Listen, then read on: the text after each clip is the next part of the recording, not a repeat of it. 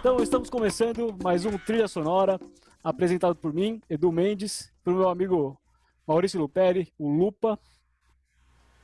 Então, hoje nós vamos falar da, daquela que é considerada uma das maiores bandas de rock and roll de todos os tempos, Rolling Stones. E o tema escolhido para falar dessa incrível banda foi longevidade. Sim, afinal, uh, Rolling Stones né, é uma das bandas mais antigas, se não for a mais antiga de todas. Né? Então, longevidade tanto da banda, né, porque tem uh, 58 anos já, quanto das pessoas da banda, né, os integrantes da banda que também já não são mais mocinhos. Né? Aí, e aí então a gente vai aproveitar essa conexão para falar de longevidade, os impactos da longevidade também na sociedade, esse tipo de coisa. Então, nossos convidados são, então, aqui Fernando Gutovic, né, eleito um dos homens da década eh, né, pela revista, pela Promovil, né, em 2016. Ele é proprietário da The Group, uma das eh, maiores empresas de live marketing do país. E, uh, e o mais importante, ele é o Tiet, né, da banda Rolling Stones, fã incondicional. Sim, vamos ter também hoje Jorge Félix. Uh, ele é doutor em Ciências Sociais, mestre em Economia da PUC. Ele é professor de Gerontologia da USP, especialista em envelhecimento populacional. Uh, foi o primeiro pesquisador brasileiro sobre o tema de economia da longevidade. Né? Ele escreveu um livro agora, lançado em 2019, com esse título, Economia da Longevidade. Uh, bom, a gente vai falar de Rolling Stones. É, eles foram, como o Maurício falou, eles foram uma das bandas mais importantes da década de 60, né? Com essa invasão britânica que eles chamavam, várias bandas britânicas fizeram muito sucesso na década de 60. A banda começou em 62, né? E eles eram tidos como os bad boys da época, já que os Beatles eram o outro lado, né? O lado bonzinho da coisa. Eles eram os bad boys, a contracultura, né? É, eles eram essa parte do rock and roll. Então, esse movimento de contracultura ele começa nos anos 50, o movimento beat, né, começa nos Estados Unidos, é, principalmente, né? E na década de 60 há uma continuidade, eles vão chegar no, no auge dessa contracultura nos anos 70, né? Que e os representantes da música nessa época é, é James Joplin, Jimi Hendrix, né? É, que, que se questiona os valores da época, né? Estão se questionando os valores conservadores, porque você vivia uma sociedade meio fordista, movimentos repetitivos. No, no, Estado você tinha uma economia de pleno emprego, mas por outro lado o movimento era muito repetitivo, os valores eram conservadores dentro da família, então há esse movimento de contracultura, né, que vai resultar também na, eh, na formação da, da, das duas uh, maiores bandas de rock and roll aí até os dias de hoje, as duas mais importantes pelo menos que os Beatles e os Rolling Stones, né? E também é, é, os Rolling Stones é uma das bandas mais bem sucedidas em termos monetários. Por exemplo, em uma turnê, turnê a, Big, a Bigger Bang Tour, que eles fizeram entre 2005 e 2007 ao redor do mundo, os caras arrecadaram a incrível bagatela de mais de 550 milhões de dólares. Então é, é impressionante. Né? É engraçado, né? Porque teoricamente o, o rock and roll nasceu no, nos Estados Unidos, né? E é uma das duas bandas mais influentes do mundo são britânicas aí, né? Então eu vou eu vou dar aqui meu meu primeiro pitaco aqui, falar Por favor. Uma coisa que vocês talvez vocês não saibam e é, muita gente não sabe e é uma coisa até bem atual. Quando vocês falam dos Stones, né? Os Stones, você imagina, imagina você ter uma empresa há 60 anos, há quase 60 anos, que desde o início ela é só sucesso. Todos os teus shows são sold outs, você é, tá sempre, quer dizer, com as pessoas, os fãs atrás, tudo. E os Stones, como vocês disseram, uh, eles são uma banda inglesa, uh, mas eles tinham uma paixão muito grande por blues. Eles eram uma banda de blues na Inglaterra, né? De uh, garotos brancos, garotos ingleses na primeira, logo que eles estouraram, no primeiro sucesso, que eles ainda estavam gravando uh, os covers Chuck Berry, como Come On, uh, e outros, outros, outros covers, eles foram para os Estados Unidos, para um programa de televisão. E nesse programa de televisão, depois no YouTube até ele tem, depois a gente pode compartilhar com quem estiver assistindo, mas ele, uh, nesse primeiro programa de televisão, os Stones fizeram questão para tocar no programa de televisão, ele já era um sucesso, eles falaram que eles só iriam aparecer no programa se o Rolling Wolf que é um grande bluseiro, que eles são super fãs, se o Rolling Wolf tocasse no programa também. Porque, primeiro, eles queriam estar com o Rolling Wolf, que era um grande ídolo deles na época, e segundo, que nenhum músico negro até então tinha tocado na TV americana. Os programas de televisão americana onde as bandas se apresentavam só tinham músicos brancos.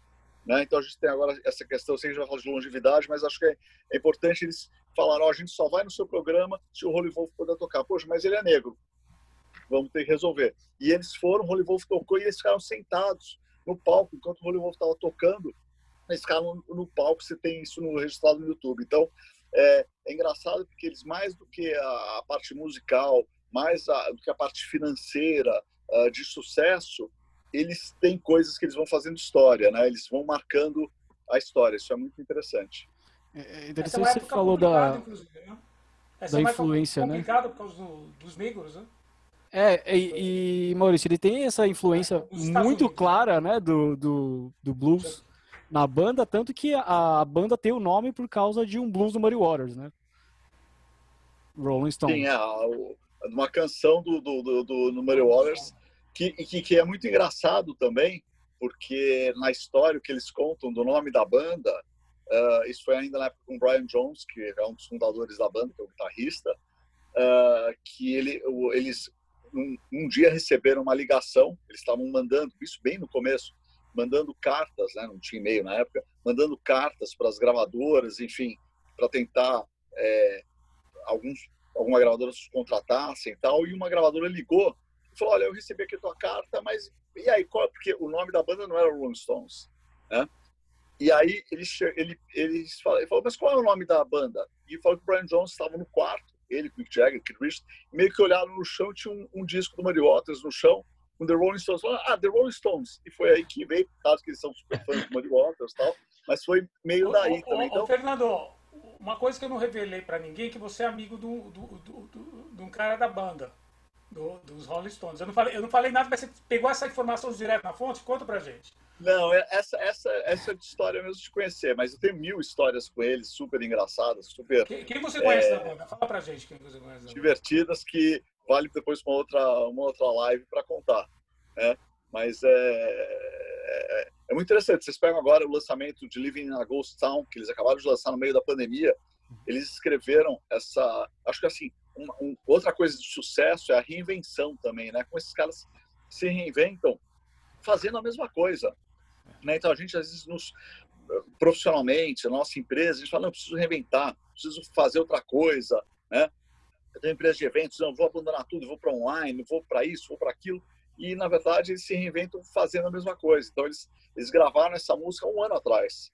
Né? A letra não era essa, o título era Living in a Ghost Town mas eles fizeram algumas mudanças na, na letra, como Lockdown, né? e aí tem a rima com Entendi. Ghost Town, é, fizeram agora na pandemia. E aí eles gravaram, o Mick Jagger regravou o áudio no, na casa dele no sul da França, a, a parte de, uh, dos instrumentos já estava pronto e aí eles lançaram. Então, assim, a agilidade que eles conseguem lançar e se posicionar até hoje, né? E estamos falando que esses caras estão quase com 80 anos. É, né? mas, mas não foi fácil, né, a banda? Porque uh, a gente sabe que teve várias notícias que eles iam se separar em uh, vários momentos aí da história deles, mas é, eu, eu, teve, eu teve, que... o link continuou, né? É, a, a banda é casamento, é. 58 anos de casamento. Não, é, cara, você, é, você sabe uma coisa, você sabe uma coisa que é engraçado.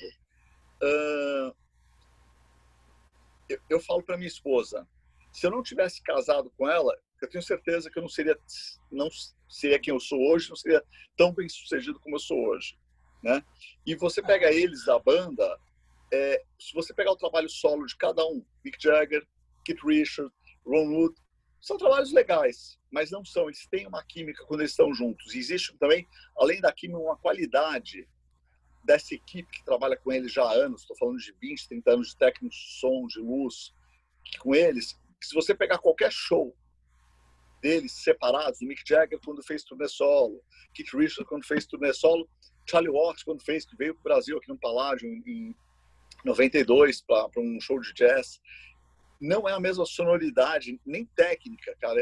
É, é muito engraçado. Eles, os Rolling Stones só conseguem ter o som dos Rolling Stones com eles tocando. Porém, diferente do Frejá, que saiu do Barão Vermelho, você vai no show do Frejá, Você escuta o Barão Vermelho no Frejá, uhum. né? Ele compôs, ele, ele é a voz. Eu não escuto os Rolling Stones quando o Mick Jagger está sozinho, num show dele sozinho. E, existe tem uma diferença. Então, tem, é, um link, a ligação. Eu acho que, que a gente fala esse negócio Sangue. da longevidade, do casamento, controvérsias vão ter, brigas vão, vão ter, na verdade, porque ninguém é igual. Isso que é bom, acho que isso que enriquece. Porque se os quatro forem, fossem iguais, né, você não tinha.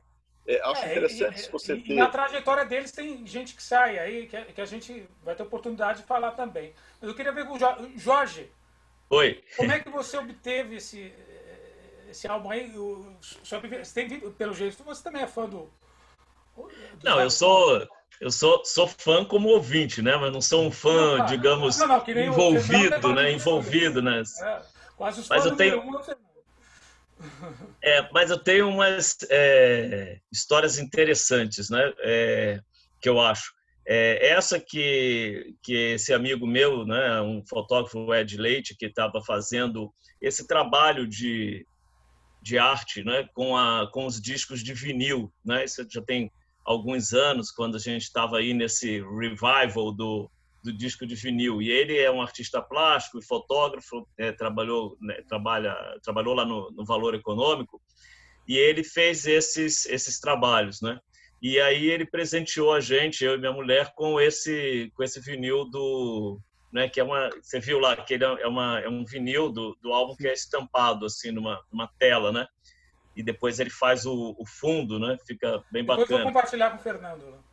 É. demais. Deve, tá, deve ser é. lindo. E aí a gente gosta muito desse um quadro, né? A gente gosta muito desse quadro e, e tá lá no, no meu lavabo aqui. Mas a outra e a outra história que eu queria contar, que foi onde eu cheguei mais próximo dos, dos Rolling Stones, é, quando eles vieram aqui no Brasil, é, eu fiz uma grande matéria do com Kate Richard, é, que ele fez uma esposa. O Fernando deve ser, deve saber disso, deve ter ido até, não sei. É, ele fez uma exposição das, dos quadros dele, né? Das o, obras Ron, de arte. Ron Wood. O Ron Wood. Ron Wood, é. Ron Wood, é, Ron no, Wood. no, é, eu, é, no, no Bar das Artes. Bar das Artes, ah, sei, ali na. É, ali no Itaim, né? Isso. Exato. E aí é, eu fiz uma matéria grande dele lá, é, da, das obras de arte deles, lá no dele, né? Lá no né, dessa exposição, né? Eu acho que ele nem chegou aí até lá a exposição, não sei, mas é, enfim. Então assim, esse foi, esses foram os meus os meus contatos mais próximos com o universo dos Rolling Stones. Mas o que eu queria. Eduardo, né? Não, é, mas o que, eu, que o que eu acho interessante, é, ouvindo que vocês, né, o que o Fernando estava colocando é, a respeito da, da, da, história da banda e dessa é, tentando a gente explicar essa longevidade da, da banda e quando a gente vê inclusive né, o destino de outras bandas e até os filmes, né, aquele o filme do Queen, né, que a gente vê é, como foi controverso aquele, aquele quando inclusive levando ao, ao fim da banda. Mas é, e aí a gente sem, né, sem programar aqui, sem é, saber, né, meio que pelo instinto do, do que a gente está comentando, é, a gente chega a palavras, né, algumas palavras que foram ditas aqui, que são é, inerentes à questão da longevidade, né?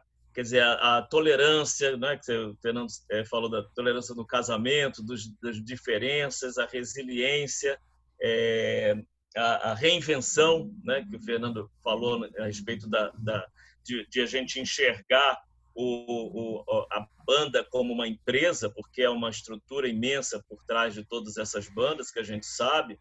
Então tem tem uma convivência ali com todo mundo, né? Que é que é bem é, tão complexa quanto a convivência do casamento. Né?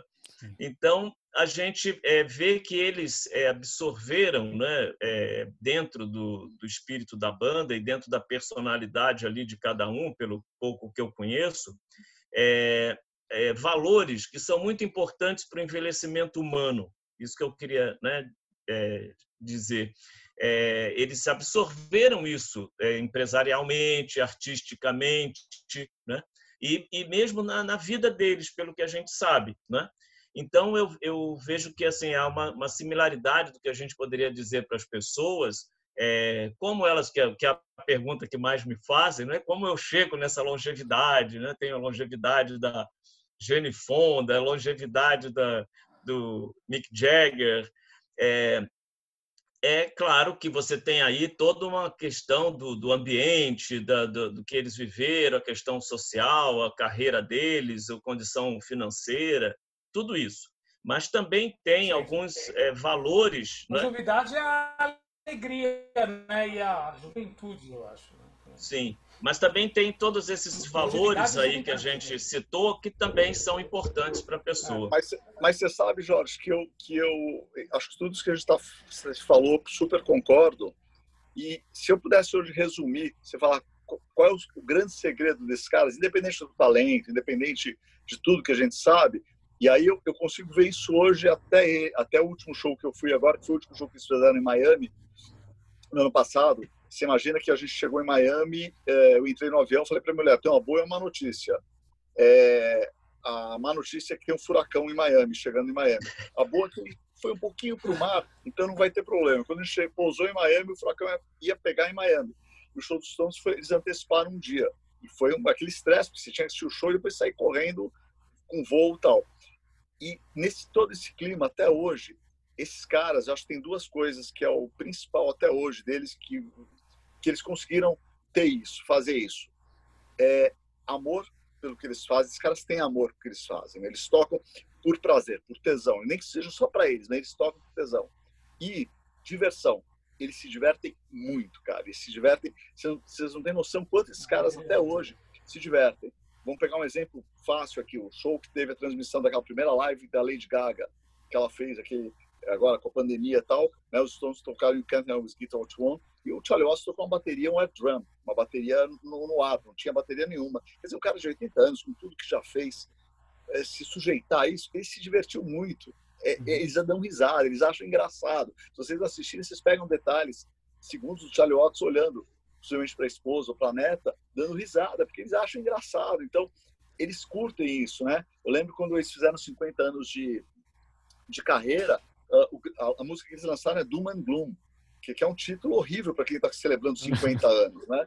Assim, né? Então você, é, eles, eles, os Stones têm muito essa da diversão, então esses caras se divertem muito. Eu acho que isso alimenta essa energia deles. É, eu acho que se você, para longevidade, cara, se você perder o amor pela vida, se você perder a diversão pela vida, você vai morrer, né? É. Você não tem por que viver. Eu acho que é isso que você, a gente precisa achar na nossa vida, achar no nosso trabalho. A hora que você perder o amor, você perder a diversão pelo seu trabalho, e é real mesmo. O amor que eu falo, claro que vão ter dias mais pesados, dias menos pesados, mas você precisa se divertir. Se você não se divertir, cara, eu acho que é, você não, não chega tão, tão longe assim. Eu acho que nem vale a pena chegar tão longe assim se você não se divertir um pouquinho, né? É, e a gente vê, a gente vê um, alguns exemplos, por exemplo, é, o, o, Ozzy Osbourne, que a gente vê aí que teve uma vida completamente desregrada, né? Mas o, o Keith Richards, que assim, que é famoso por algumas lendas sobre ele, como ter cheirado as cinzas do pai, eu não sei se é exatamente lenda, mas é, trocar a cartilagem do nariz por titânio, acho que é uma dessas daí, ou ter trocado todo o sangue do corpo. Mas, é interessante isso daí, o, o, Eduardo, é que assim também, é, isso daí pode parecer, e em relação a várias, né, vários outros artistas, é muito estranho para a gente. Mas a gente não sabe o, é, se isso é tão estranho para outra pessoa ou se isso significa a felicidade para essa outra pessoa. Para ele, ele estava curtindo, né? É, era, é a né? personalidade dele. Então, é, para ele, fez o efeito exatamente que o Fernando se referiu. O cara é, ele, ele, vai buscar a felicidade. A felicidade para cada um está em alguma coisa, né? É verdade. Mas, mas, pensando nos Rolling Stones, se você pega a composição dele, eles mudaram a composição algumas vezes. Né? Então começou lá o. Né, o, o começou com. Brian, Brian, Jones, aí depois o Brian Jones teve um envolvimento muito forte com droga, e o Brian Jones não conseguia mais acompanhar eles na turnê. Os Isso. Stones, se vocês pegarem historicamente, eles são uma banda de shows, de apresentação, eles não são uma banda tanto de álbuns, assim, claro que eles têm muito começa, álbuns. Pelo... quem começa a banda, o Rolling Stones? É o, é o Mick quem Jagger, começa é o Kate a banda... é depois, é, foi depois que eles encontraram o Brian Jones, não foi? O Keith é, e o é, na, é, na, verdade, o Mick Jagger e o Keith Richards se encontraram, eles eram amigos vizinhos, com 5, 6 anos de idade, depois ficaram um tempo sem se ver, e eles se reencontram numa estação de trem em Dartford, que é a cidade que eles moravam né, na Inglaterra, e o Mick Jagger estava com uh, uns discos de blues e ele, eles se reconheceram e falou, você gosta de blues e tal? E aí encontraram o, o, o, Brian Jones, trouxeram o Charlie Watts, que ainda começou sem o Charlie Watts, depois entrou o Bill Wyman. Uh, e eles foram seguindo nessa, nessa formação. Depois o Brian Jones sai da banda, quer dizer, na verdade ele é uh, tirado saído. da banda. Ele é saído, saído né? com problema de droga, porque ele não estava conseguindo mais. É, aqui está falando que ele sai em 69, se eu não me engano. É, 69, e na sequência da saída dele, ele, ele aparece morto na piscina da casa dele. Né? Uma 27, aí né? o Taylor no lugar dele, né? Aí, na, na sequência entre o Mick Taylor é, e ah. você pega assim, eles, o primeiro show do Mick Taylor, você imagina um, um, jovem entrar numa banda que já tinha um puta sucesso, né? É, é foi um show no Hyde Park, um show gratuito em homenagem a Brian Jones, para, enfim, mais de 200 Sim. mil pessoas. E aí o Mick Taylor foi tocar lá, nunca tinha se apresentado para uma quantidade assim de, de, de pessoas. O Mick Taylor continuou, e depois o Mick Taylor sai em 75, uh, na verdade, por dois motivos. Um que ele acha que ele não uh, ele não consegue na verdade acompanhar o pique do Keith Richards, né? E aí das, das festas e tudo, ele era tem drogas também, né? Tem rola papo de drogas. É, é, aí eu tô falando de drogas especificamente. É. Uh, e aí ele não, resolve sair e fala: não, eu vou querer uma outra vida para mim e vou continuar músico e vou tocar minha carreira solo. E nisso entra o Ron Wood, que tocava com o Rod Stewart no, no, no Faces, uh, que era um super fã já deles e se encaixa super super bem. Então é, é engraçado que a gente fala quando eu falo da, da, da, da felicidade, né, da, da, eles são, o Keith Richards é desse jeito que a gente vê, cara. Ele anda até hoje com uma faca. Ele dorme com uma faca embaixo do travesseiro. Não, não é mentira. Nossa! É um desconfiável. Porque ele é desse jeito. Se é, se é engraçado, se é certo, se é errado. Ele é desse jeito. Ele tem essa cabeça. Né? Uh, eles, eles realmente são o que eles são. E tem né? uma última saída, né, Fernando? A última saída foi em 93, não é isso? Do Bill Wyman. Ah, não, Bill Wyman, Bill Wyman. O Bill, Bill, Wyman, Bill, Bill, que, Bill, Wyman. Bill, que é o baixista, o Bill, na verdade, Bill morre de medo de viajar de avião. Ah, assim, tá. tem pavor de avião. Conheço um monte de gente assim. Né? E ele, e ele no final uh, tinha casado já, estava em Londres, ele abriu o Stick Fingers, que é um, como se fosse um hard rock café, que é um bar com topo. Porque ele, ele, o Bill colecionou uma memorabilia dos Stones gigantesca, muito grande, com fotos, uma série de coisas, instrumentos tal. E ele montou esse restaurante uh, em Londres e aí ele resolveu sair da banda porque ele já não estava mais se divertindo. Ele não estava mais fã, não estava mais no pique. Né? Se estava errado, se foi certo, uhum. ele resolveu é, sair da banda. E aí entrou o Daryl, jo Jones, que toca com eles até hoje, que é um, é um baixista super bom, Mas músico, esse, fantástico. Esse que entrou não é, é contratado, né? Não é... Ele é contratado, Daryl Jones é contratado. É. Você pegar assim, o Ron Wood, ele até hoje é tratado como um novo garoto, um novo menino. E o Ron acabou de fazer aniversário agora, dia 2 de junho. Ele entrou em 70, 75, ele entrou aí. 75, ele é, ele é ainda um. É garotinho. Né? E ele foi, ele foi é, fazer parte do Soul Stone há, há, alguns anos atrás, lá, há 10, 15 anos atrás. Ele não, não era, ainda era estava contratado. Então, é, eu acho que eles têm, é engraçado, porque você pega a equipe que trabalha para eles, é uma equipe uh, de pessoas que já estão há 30 anos com eles, é, assim, é, é. há muito tempo. E uma coisa muito interessante é que essa, essa equipe está espalhada pelo mundo. Não é a gente que mora em São Paulo, na mesma cidade. Vão... Então, tem gente do mundo inteiro. Né? O Keith Richards mora em Connecticut, nos Estados Unidos. É, né? é, é, é uma questão, é uma questão eles, são da, eles nascem na contracultura, então pensando nisso, essa contracultura está tendo uma mudança de valores ali no, no, nos anos 60 para os anos 70, está tendo uma mudança no mundo em termos de mesmo no mercado de trabalho, né? Que o trabalho antes era aquele trabalho repetitivo aí transforma multifacetado, polivalente nas, por causa da crise no final dos anos 60, começo dos anos 70, petróleo, Bretton Woods, essas coisas, e você está tendo uma transformação. A, a mesma, mas só que a, a, essa contracultura ela vem antes, né? Por causa uh, do, dessa própria, desse próprio conservadorismo, porque ao mesmo tempo que está quase todo mundo empregado naquela de 45 a 70 nos países centrais, nos países desenvolvidos, está política de pleno emprego, estados intervencionistas, né? Está todo mundo empregado, que é bom para os trabalhadores. Né? É, essa forma de se trabalhar de forma repetitiva, fazer só uma função, né? isso gera impactos na sociedade. Né? Você fala da bestialização do trabalho, inclusive, nessa época.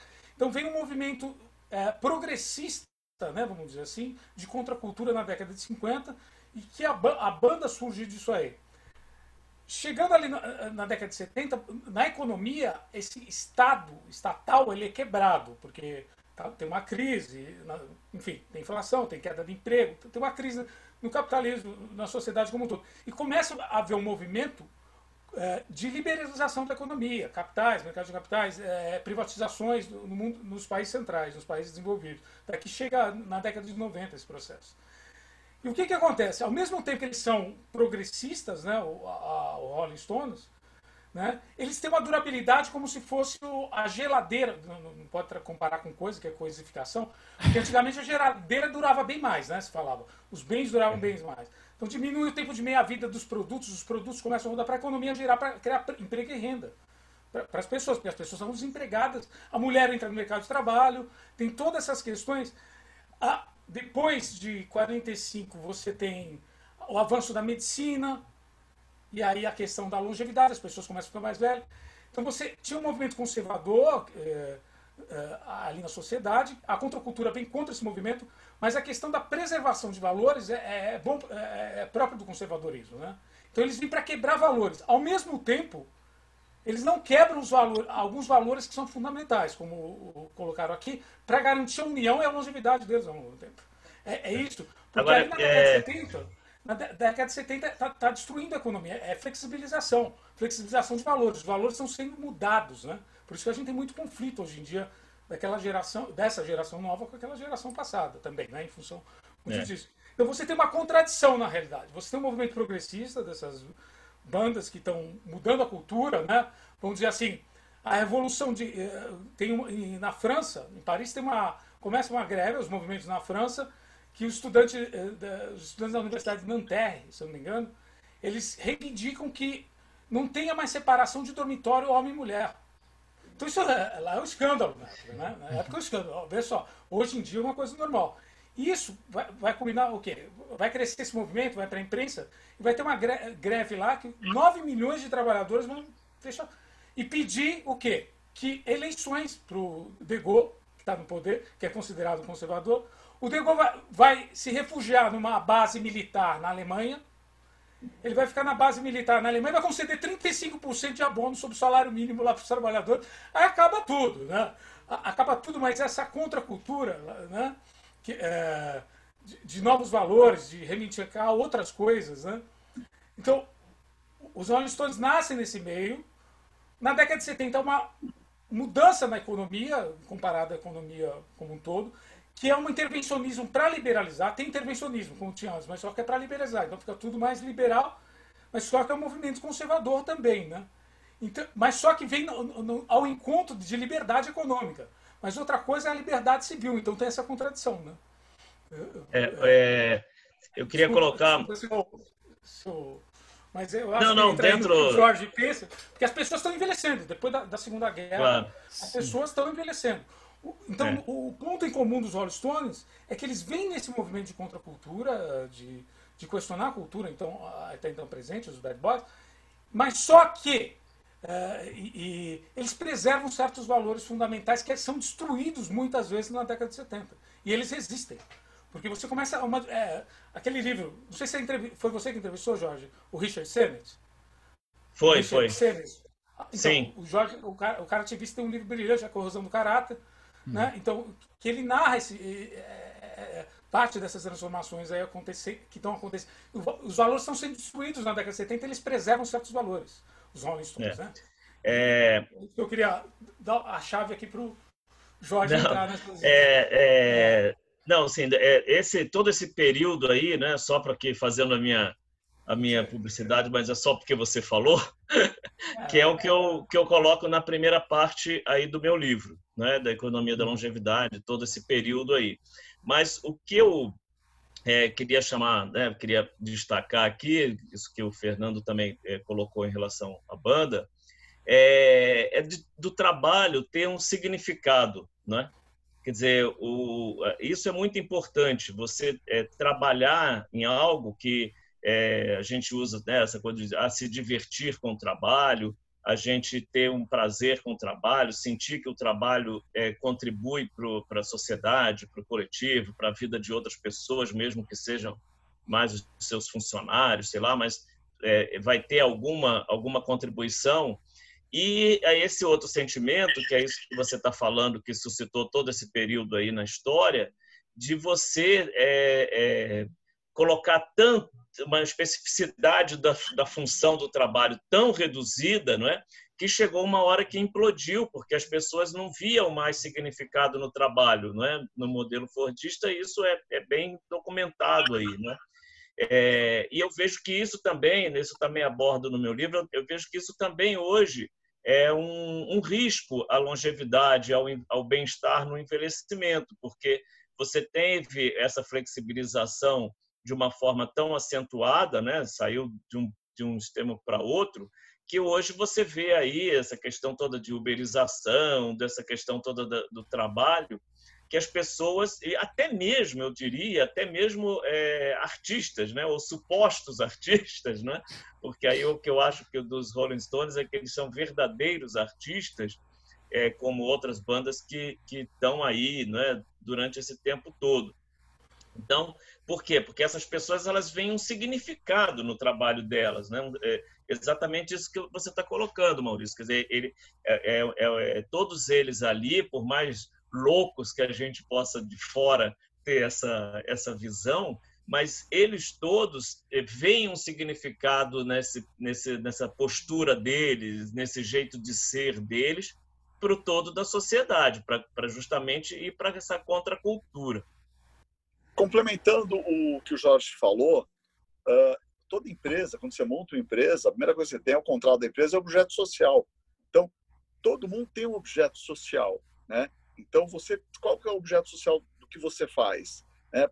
O que você faz, que bem você faz para a sociedade? Uma coisa, Maurício, você também colocou da década de 70, os Stones já fazendo super sucesso na Inglaterra, são obrigados a fugirem da Inglaterra, porque quanto mais eles faturavam, eles fizeram, acabou tendo que se pagar muito mais imposto e eles eles iam quebrar. Eles foram para a França, né? E lá eh, foram no sul da França, alugaram uma casa no sul da França, ficaram morando lá uh, e gravaram lá um disco chamado Exile on Main Street, Exile on Main Street, que é um dos discos mais famosos deles. E eles gravaram, você imagina, uma casa no sul da França, casa de, de praia. E aí, como é que eles gravam? Não tem estúdio no sul da França naquela época. Então, eles pegam, montam um caminhão e põe um caminhão na frente da casa, no estacionamento da casa, que vira um estúdio. E eles vão gravando em vários cantos da casa. Né? Então, um fica, uh, o saxofonista, o Bob Keys, na época, fica perto da escada, o outro, o baterista, Charlie Watts, ficava mais no fundo. Então, uh, o que eu estou querendo dizer, uma coisa interessante também, é que a gente teve, independente da contracultura, foi um movimento cultural que aconteceu que fez essa mudança. E eu acredito muito que a pandemia que está acontecendo agora ela é, ela vai fazer um movimento que não foi de ninguém, né? Mas é um movimento para a gente buscar o nosso propósito, quebrar paradigma também e buscar, será que é certo o jeito que a gente estava vivendo, né? O home office não dava certo e agora está dando. Estamos aqui fazendo essa essa live, está tudo funcionando. Muito legal. Então, não, não, teria essa live se não tivesse essa pandemia. Sim, se não tivesse a pandemia, a gente não estava aqui. Se cada um ia estar tocando o seu negócio, se não ia ter ideia de fazer esse, essa live. Então, é, eu acho que a pandemia, independente das coisas ruins, tudo que o desemprego, ah, tudo que é. a gente já sabe, mortes, é, né? Mas eu acho que eu consigo ver um lado bom dela que Tem que tirar positivo, né, para a gente Acredito que a gente está vivendo um momento histórico e é um privilégio. A gente está vivendo agora como foi uma guerra, uh, como foi os grandes movimentos. Ela está mudando o mundo, né? Tá. E, e, te dá a possibilidade agora de você repensar a sua vida, o seu jeito, o que, que você veio fazer aqui no planeta. Né? Então, acho que a história com a longevidade tem um pouco, quer dizer, a qualidade de vida que eu que eu estava tendo valia a pena é, valia a pena eu perder um aniversário do meu filho, perder uma data especial com minha esposa por causa de um trabalho, de uma reunião, de uma viagem? É, será que eu não consigo fazer um Zoom e, e resolver e compactuar? Então, eu acho que os valores, acho que vai ser muito interessante. Acho que ainda a ficha está caindo para todo mundo, mas vai ser muito interessante. Eu acho que isso vai ajudar na longevidade também. Fernando, é, você falou sobre os Rolling Stones, né, e o, e o, papel que eles tiveram ali na época deles e como, como eles mudaram, e como eles acreditavam no que eles estavam fazendo, principalmente de da utilidade, né, vamos dizer assim, do, da pertinência que eles tiveram na época deles. E trazendo isso um pouco para a longevidade, é, até quando eu não sei, porque a gente vê a, a, a, modernidade, né? As pessoas que são, que são antigas, elas não têm tanta pertinência mais assim para os mais novos, por exemplo, né? Eles acabam perdendo um pouco de é, um, um pouco do, do que é ser útil. Então, assim, qual é o papel do idoso? Assim, vamos dizer assim, para ele ter uma, uma qualidade de vida, ele precisa ter um papel, ele precisa ter uma, uma pertinência. Né? E eu deixo a pergunta para vocês: qual é o papel do idoso assim, e qual que é o papel que a sociedade deixa para o idoso para ele poder ter isso? É. É, é, é, exatamente isso, né? Eu acho que tem duas, é, dois lados aí. Um, o, o, uma visão que passou a, a, a ser hegemônica é, sobre uh, a velhice, sobre o envelhecimento, é, que ele é só uma carga na sociedade, né? é uma carga fiscal, é uma carga para o sistema de saúde. Então, é, ao longo de, de, desse né, período que a gente pode fazer esse recorte aí que o Maurício colocou, que eu faço no meu livro, é, você tem uma, uma é, que se cristaliza na sociedade, no discurso, nas narrativas, em tudo isso, é essa ideia do envelhecimento apenas como uma carga né, para a sociedade. Isso é, foi, é, foi muito ruim para que as pessoas idosas pudessem garantir um espaço nessa sociedade, principalmente no mercado de trabalho. Depois vem essa questão da tecnologia, né, modificar tudo isso que o Fernando colocou agora, que vai modificar com a pandemia, vai é, hipertrofiar, vai, vai modificar ainda muito mais é, os processos, né, os processos produtivos. Então, isso também deixou as pessoas idosas de lado. Né? Então, nós é, estudamos né, lá na, na USP tanto a parte da, da, da, gerontologia como da gerontecnologia, que é uma, uma, um campo de conhecimento que está vindo agora muito forte é, de, de, inserção, né? que discute inclusive as linguagens digitais, né? Essa, é, por que, que sempre as pessoas idosas ou todos os seres humanos é que tem que se adaptar a uma linguagem digital que o engenheiro lá programou, é, inventou e todo mundo tem que se adaptar àquilo e não você ter uma linguagem digital mais age friendly, né? Que possa é, é garantir essa inserção. Então, é, e a, a, economia da longevidade é exatamente um conceito que vem para colocar é, um, um, outro lado, que o envelhecimento não é só é, essa carga em cima dos estados, em cima das empresas, etc., mas que o próprio dinâmica demográfica ela gera riqueza, ela tem condições de gerar riquezas, é, com uma política industrial, com novos produtos, com novos serviços, com é, novas formas de viver de morar, né? Isso tudo está mudando as sociedades lá fora e, e né, eu espero que mude aqui no Brasil e que aí você possa é, reconhecer esse novo, esse, um outro papel para a pessoa idosa, né? Que você possa ele ele possa garantir esse papel e é e a sociedade possa reconhecer, porque senão não adianta nada a gente ter tido toda um, uma evolução na medicina, na ciência e garantir a gente envelhecer melhor né, em relação às gerações passadas, se você vai cada vez mais perder esse espaço social. Né? É, é, é, eu, assim, super concordo exatamente isso. E, e, coloco também uma, uma visão. Vi outro dia uma, uma live é, que o Nizam fez com o Abílio Diniz. O Abílio está com 83 anos. A clareza de raciocínio, a energia que ele tem é fantástico, a vontade de fazer ainda, e vamos combinar que não precisava fazer muito mais, né? Já tem dinheiro suficiente, poderia estar passeando, viajando, mas a, a, o tesão que ele tem, essa é a palavra, de fazer as coisas. Então, eu acho que, uh, mais do que, infelizmente, Eduardo, acho que a sociedade não valoriza e não vai valorizar. Então, infelizmente, acho que cada um tem que buscar o seu papel, como você pode ser útil e se sentir útil uh, agora na, uh, enfim, nesse nesse nesse momento quando todo mundo chega, né? Porque no final a longevidade é ótimo. Se você não chegar, se você não ficar velho, quer dizer que você morreu. Sim. Então é ótimo ficar velho, cara, né? Porque você está vivo. É, né? Mas... Essa é a minha, minha visão. Mas até, é, até quando, até quando é, a, a gente quer ficar velho? Eu digo assim, é, até, Cara, até olha, quando? O, o, só fazendo palavra com os Stones, o Keith Richards tem uma frase que ele fala o seguinte, fala, a gente combinou agora, isso já fazem alguns anos, que só sai da banda num caixão. Ninguém mais sai dessa banda. Só vai sair da banda num caixão. E aí, assim, até quando eles vão tocar, até enquanto. Uhum. Eu, eu quando conheci, eu conheci o Mick Jagger na última vez que eles estiveram no Brasil. Uh, e é um cara assim, super, nada a ver com você ver no palco. Aquela, é um cara super educado, super pequenininho, magrinho e super tranquilo.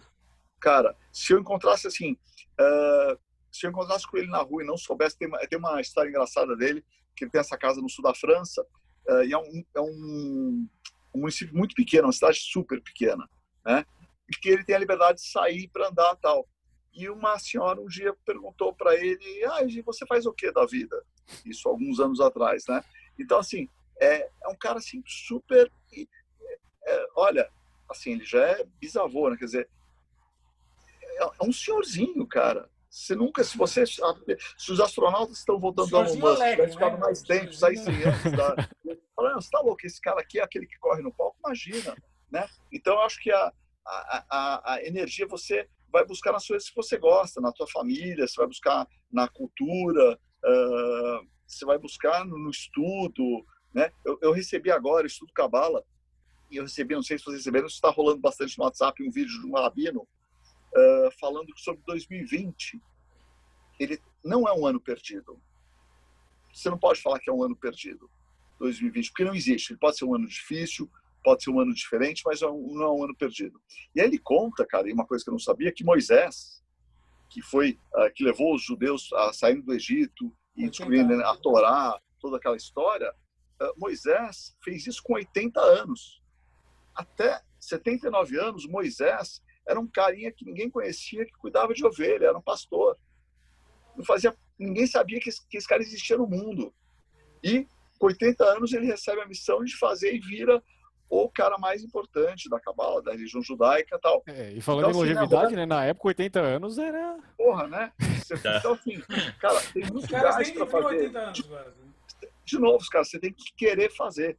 Né? Eu acho que você tem que descobrir qual é o teu sonho. Possivelmente você vai falar, poxa, eu com 80 anos não imagino estar na minha empresa, trabalhando, uh, talvez não tenha energia para o que eu faço hoje, não tenho a paciência que eu tenho para o que eu faço hoje, mas vou descobrir outras coisas. Veja, vou pintar, vou tocar música.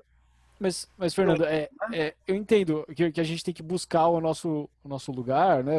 A gente tem que se manter ativo e pertinente, mas você acha que a gente, o governo, a sociedade não tem nenhum papel em, manter essas pessoas ativas né, e, e, ter o lugar delas na sociedade? Essa é... Total, tem a, tem a obrigação, mas não, infelizmente não acontece. E aí não dá para você ficar esperando, cara.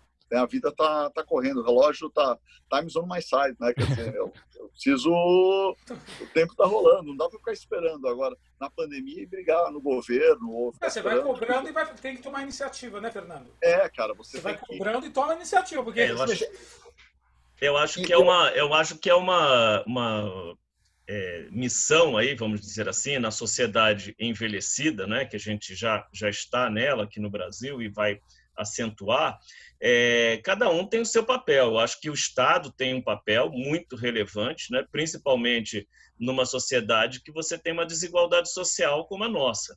É, e, e, aí a outra questão é que você tem o segmento idoso também bastante heterogêneo. Né? A gente fala uma categoria assim, ah, os idosos. Mas não, as, as velhices são todas diferentes, não é? que vai incluir tudo aí. É, a classe social, é, onde você nasceu, etc. E vai incluir também o papel da, da iniciativa privada né, para isso, para a função social das empresas nesse, nesse aspecto, e também muitas coisas que dependem do indivíduo. Né? Então, é uma função tripartite. Né? É, a gente não pode esperar tudo do Estado, também não pode esperar tudo da iniciativa privada, também não pode esperar tudo do indivíduo mas eu acho que é, eu sempre destaquei isso desde o meu outro livro. Quer dizer, essa é uma, é uma missão, nós estamos passando por uma transição, né, transições, né, dos sociólogos falam das transições, a transição demográfica, a transição ecológica, a transição, várias transições tecnológicas, né, de, de sistemas de produção, isso tudo. Então, eu acho que nós também, né, os seres humanos, os indivíduos, também temos que passar essa transição, né? É, é, nem tanto ao céu, nem tanto à terra, nem tanto esperar tudo do Estado, nem tanto esperar tudo que o Estado também não vai te, é, é, é não pode te dar. Agora, é, eu vejo que assim uma questão chave nisso tudo aí, é, mais uma vez, é essa questão do, do, do significado do trabalho, né? A gente tem que e daí que eu vejo que uma questão de maior risco é você cristalizar uma sociedade, uma economia que ela é, é, se acostume com um índice de desemprego é muito elevado, né? Porque isso você tira realmente grandes possibilidades de todas as pessoas. Eu é, uma vez entrevistei o Delfim Neto e o Delfim Neto falando sobre falando sobre isso, sobre a questão do envelhecimento, e o Delfim falou que ele nunca trabalhou. Ele falou assim: você vê para mim, eu nunca trabalhei, porque eu sempre fiz uma coisa que eu amo fazer eu, eu dei aula, depois eu fui para a política, tudo para mim tinha um motivo, tudo para mim tinha uma razão de ser, então eu nunca me senti trabalhando, né? E aí ele virou para outras pessoas, outros intelectuais que estavam na sala, e ele falou a mesma coisa: você também, né? Você também, você também. Porque nós, não trabalhamos, nós fazemos uma coisa que a gente está é, inerente na nossa. E eu acho que a arte é muito isso, né? A coisa da música, do, do, da banda é muito isso está inerente. Então, você acorda, se amanhã vou acordar às 5 da manhã, mas para mim não é nenhum sacrifício, vou fazer o que eu gosto. Né? Porque então, isso quando, é que eu. Quando você Pode coloca falar, essa tríplice, é, eu acho que você tem razão, esse eu acho para mim é a teoria, tá perfeito. É que isso para acontecer vai precisar de educação e vai demorar alguns anos, né? A gente vai voltar para o mais profundo. Uh, e aí, quando eu digo, uh, talvez é que cada um de nós, né? Eu como governo, ou eu como cidadão, ou eu como empresa, tentar fazer o que está ao meu alcance. Então, assim, é, eu, é, as pessoas me perguntam quando a gente vai voltar para o escritório. Eu não sei se eu estou preocupado, não, porque não é uma coisa, não é decisão minha.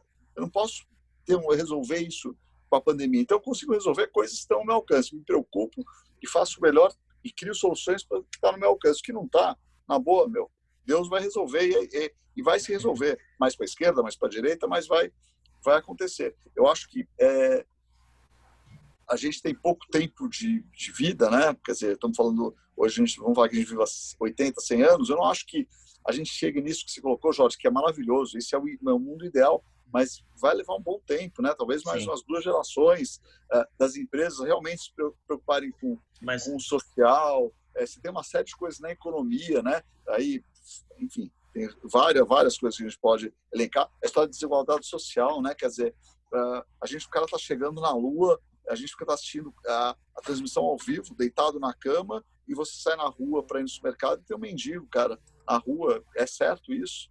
Né? Não tem não tem tecnologia para não ter mais, para dar o, o básico para o ser humano, para dar é, comida, moradia, saúde, educação. Se a gente consegue ir na Lua, né? Então, é, é, acho que é mais é, é, falta de vontade realmente do ser humano, né? É. É que a gente pode pegar assim, essa questão hoje do, dos Estados Unidos, né? Você estava falando isso para os alunos outro dia. Como é que uma, a, a, nação mais rica, né? E aí na questão do envelhecimento que bateu muito forte lá, né? quase metade dos mortos são é, idosos que, que vivem na, nos residenciais, etc. É, mas como que é a, a, a, nação mais rica do mundo, quer dizer, o que, que adianta você ter uma, uma potência econômica se na hora que você precisa salvar vi as vidas das pessoas, essa economia não dá essa resposta, o governo não dá essa resposta, a sociedade não dá essa resposta, você tem um número de mortos incompatível com o nível da economia americana. Né? E, enfim, é, são essas, eu concordo com você. É, as, as, só que a gente é, tem sempre que trabalhar, né, Fernando, nessa utopia, né? Vamos, sei, é, é, muito difícil, mas se a gente não jogar a expectativa lá na frente, a gente não consegue a Mirar na utopia. Mas, Jorge, não é, não é utopia, não. É, para mim é, é, o lado correto. E você tem que ficar batendo, mesmo que a história, né? É, água mole e pedra dura, tanto baixa, tanto é, fura, né? é isso, cara. É, você tem que fazer isso, porque se o ser humano realmente tiver vontade, cara, tem muito dinheiro no mundo, tem muita, muita, muita coisa no mundo que dá para resolver todos os problemas de cada continente, né? Quer dizer, de cada país, é, tudo, cara. Não, a gente, cara, a gente faz coisas maravilhosas, né? Você tem, você, o Luciano Huck agora criou um canal de boas notícias, tem tanta coisa legal é, rolando, tanta é, é, se todo mundo realmente se juntar e ter vontade de fazer, putz, eu acho que a gente resolve porque hoje o grande problema é que assim a gente não é cada um está hoje a gente está todo mundo na mesma tempestade e um problema assim a guerra não é entre nós é a, a raça humana do planeta Terra porque a planeta Terra Sim. vai continuar e não tenho dúvida Sim. que ele vai continuar a pergunta se vai continuar com a gente ou sem a gente é então, gente... e, e, aí tem aquela piada dos Stones né aí também com o Keith Richards ah. né? que, que mundo você vai deixar pro, pro Keith Richards é esse né eu, gente, eu queria falar duas frases aqui, uma do Kate Richards sobre longevidade, né, sobre idade, e outra do do Mick Jagger, né? Uh, algumas, uma ou outra do Mick Jagger. Então, do Kate Richards. Você sabe por que o cachorro lambe o próprio saco? Ele fala assim, porque consegue. Ele responde. Os Rolling Stones ainda tocam no, na nossa idade porque conseguimos. Perfeito, é simples. É. é. Porque o cachorro entrou na igreja. É exatamente isso. E, e, outra frase, outra frase é do Mickey Jagger. Ele fala assim: as pessoas têm essa obsessão. Eles querem que você esteja como você estava em 1969. Não dá, né? É, e, e, tem outras frases do Mickey Jagger também interessadas. É, é, é eu preferia estar morto do que cantar Satisfaction com 45 anos. Essa é uma realidade triste pro, pro músico longevo, né? Tem que tocar é, as mesmas é. músicas de novo e de novo. Mas eu acho que aqui, aqui eu acho que é, é interessante, uh, fazendo, falando também sobre longevidade, é, você tem um documentário, se não me engano, é o China Light, que eles, é um documentário deles, uh, que está disponível no Netflix, enfim, tem na, na Apple Store, que pergunta o Mick Jagger, logo no começo de carreira, eu falei, e aí, quanto tempo, ele tinha acabado de montar a banda, quanto tempo vocês acham que vocês vão continuar fazendo sucesso? E ele, nos seus auges, nos seus 20 e poucos anos, fala, ah, eu acho, cara, a gente está fazendo bastante sucesso, mas acho que vai durar mais uns dois, três anos, e depois eu ver o que eu vou fazer da minha vida. Então, quer dizer, quando ele falou essa frase da Satisfaction, ele nunca, nunca imaginou, por nenhum planejamento, que estariam até agora fazendo isso e, e com sucesso, né? Então, eh, de novo, aí também falando da longevidade, é, a gente também tem uma ansiedade, né? O que a gente vai fazer com 80 anos, 70 anos? Cara, é um pouco o Zeca Pagodinho deixa a vida me levar, gente. Não é que você vai ficar parado em casa deitado, mas vai tocando suas coisas, vai fazendo o que você gosta, vai fazendo o melhor que você pode fazer. E a questão e, da longevidade. Achar, também, e a questão da longevidade também tem a ver com a mudança do pensamento também, que eles mudam o pensamento. Porque outra frase dele, ele fala: o rock não é rebelde, pois hoje pais e filhos o escutam juntos. Ou os tocam juntos, como o meu, né? O, cara... Ah, o, Eduardo tem uma banda heavy metal. E, e, e, o pai dele é baterista da banda. Baterista. Não, cara, você vai no show dos Stones, é ridículo, porque você vê o avô, o pai e, a, e o neto. Quer dizer, você tem três gerações, mas de um monte, a rodo. Não é que você vê um cara. Muito. Você tem gente uh, chegando de andador no show. É. Cara, essa vai ser, essa é uma, uma tendência né, é, da intergeracionalidade. Né? Eu acho que logo que a gente é, tiver, né, nós, né, nós vamos ser idosos, que a gente já tem uma outra relação, por exemplo, com a tecnologia. Então, você vai ter muito mais interrelação com o teu filho, com o teu neto e, às vezes, até com o teu bisneto, né? Se a gente chegar aos 90, tiver um bisneto. Porque você vai ter uma, uma, alguma coisa que você vai trocar mais, né? Uma coisa que Essa aconteceu comigo... Da, que você está falando, só um minutinho. É, é, é, principalmente depois da Segunda Guerra, né? Porque as pessoas vão ficando mais velhas depois da Segunda Guerra. Sim. Né? Porque antes elas viviam 45 anos, média, expectativa de vida, 50 anos, né? É. Então você tem um, é um fenômeno recente, vamos dizer assim, na sociedade. Sim. Né? É engraçado, sabe que nós falamos gerações, aconteceu comigo e super sem querer. Eu estava indo um dia para o Rio de Janeiro com meu pai e com meu filho, né? E a gente chegou em Congonhas e estava parando o táxi. Meu pai falou: "Não, manda o táxi tem". Eu falei: "Pode parar aqui". Ele falou: "Não, não, não. Você está errado. Tem que estar lá na frente, porque a gente vai fazer o check-in é lá na frente do, do balcão para você fazer check-in". Eu falei: "Pai, imagina, vamos parar aqui. Tem umas maquininhas já que a gente faz na maquininha. Já não preciso andar até lá para voltar para o embarque". E a gente desceu do táxi, fui na maquininha, mostrei pro meu pai como é que fazia, ele nunca tinha feito, eu fiz. E aí meu filho, eu falei, filho, você não vai fazer? Não, pai, já fiz aqui no celular. De casa.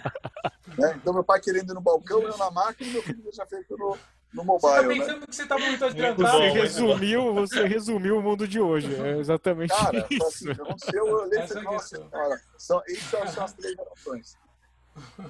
Exatamente. Bom, é essa coisa é... do, da, da, da, teoria da, da questão da tecnologia que você sempre vai estar atrasado. Não interessa se você acha que já já está adiantado, você sempre vai ter um atraso em alguma coisa da tecnologia. Porque, é, porque é muito rápido, vai avançando tão rapidamente. Outra outra coisa que a experiência que aconteceu muito maluca e aí serve muito para nossa cidade. Eu fui há dois anos atrás, dois ou três anos atrás, eu fui para South by Southwest em Austin, Texas. Uh, lá tinha uma palestra para fazer e no último dia tinha uma feira acontecendo e eu falei, putz, eu vou nessa feira para ver toda a tecnologia que tem. Então, na época, a gente estava começando a falar de uh, realidade aumentada, inteligência artificial, os drones. Então, eu lá olhando tudo, tirando foto, marcando com o celular tal. De repente, eu olho na feira, lá no fundo, tinha uma muvuca, um monte de gente lá. Eu falei, puta, agora eu vou para lá, porque lá vai ser o grande sucesso da feira. Eu vou fechar com chave de ouro, eu vou eu mandava para o pessoal do meu escritório tudo que eu estava vendo para alimentar eles com a inovação tal. Aí me meti lá no meio das pessoas, não sei o que, vai, fui entrando tal, tal. Quando eu cheguei, essa muvuca junto umas 150, 200 pessoas para um stand, para um stand. Qual era a grande sensação?